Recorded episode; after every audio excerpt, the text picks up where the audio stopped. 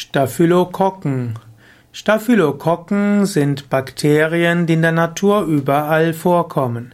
Staphylokokken werden auch bezeichnet als Rundbakterien. Staphylokokken sind eingedeutscht aus dem Plural von Staphylococcus und das ist eine Bezeichnung, die 1874 eingeführt wurde. Staphylococcus kommt von Staphylae und das heißt Traube und dann gibt es auch noch Kokos und das heißt Kern, Korn, Beere oder auch zusammengesetzt. Staphylokokken kommen nämlich typischerweise in Weintrauben ähnlich angeordneter Form vor. Sie sind sogenannte sporenbildende, grampositive Bakterien ohne aktive Bewegung. Staphylokokken sind also kugelförmige Zellen. Sie haben einen Durchmesser von 0,5 bis 1,5 Mikrometer, wenn sie einzeln sind. Sie sind in Paaren oder in unregelmäßigen weintraubenähnlichen Haufen angeordnet. Sie besiedeln als Kommensalen und als Krankheitserreger die Haut und Schleimhäute von Menschen und auch von warmblütigen Wirbeltieren und kommen überall vor.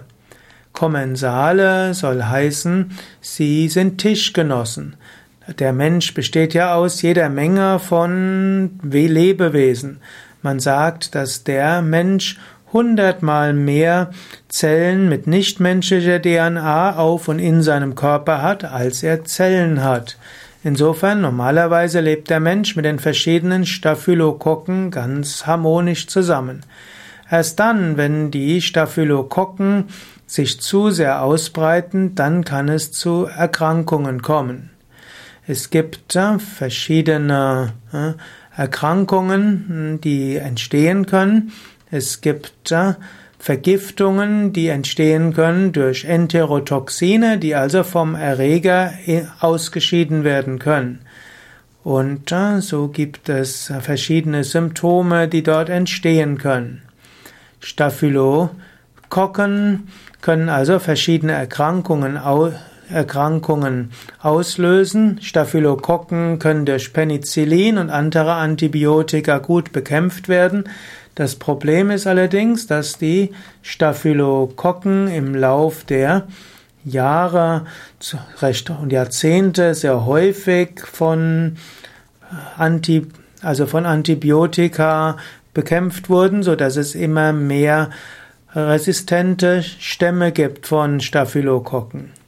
Staphylokokkeninfektionen kommen typischerweise aus einer harmlosen Besiedlung mit den Bakterien. Staphylokokken liegen typischerweise jahrelang auf der Haut und auf den inneren Schleimhäuten und sind harmlos, vielleicht sogar nützlich. Nur dann, wenn eine Verletzung Staphylokokken in ein Gewebe, in tiefere Gewebe hineinspült, dann kann die Bakterien zu Problemen führen. Und das kann zur Entzündung führen, sogar zu lebensentzündlichen, lebensgefährlichen Erkrankungen. Es gibt die verschiedensten Unterarten von Staphylokokken, die auch unterschiedliche Erkrankungen hervorrufen können.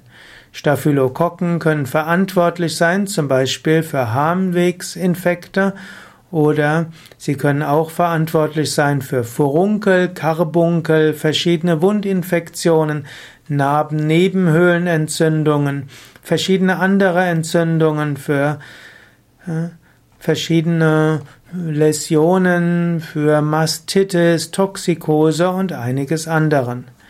Staphylococcus kann Schwellungen, Rötungen, Übelkeit und Erbrechen auslösen.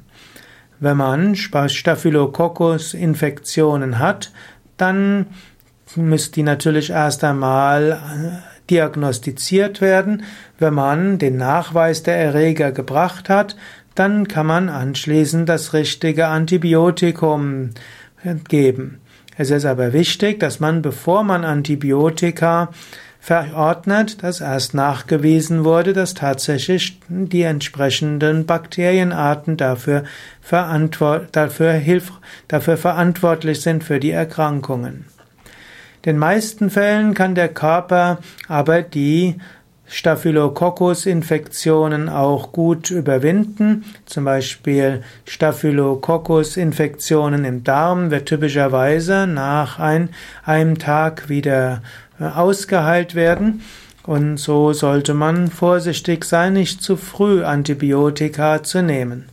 Um Staphylokokkeninfektionen vorzubeugen, ist natürlich zunächst mal am klügsten, dass man gesund lebt, dass man die Selbstheilkräfte aktiviert, dass man auch eine gewisse Lebensmittelhygiene hat und auch die Hände ausreichend desinfiziert.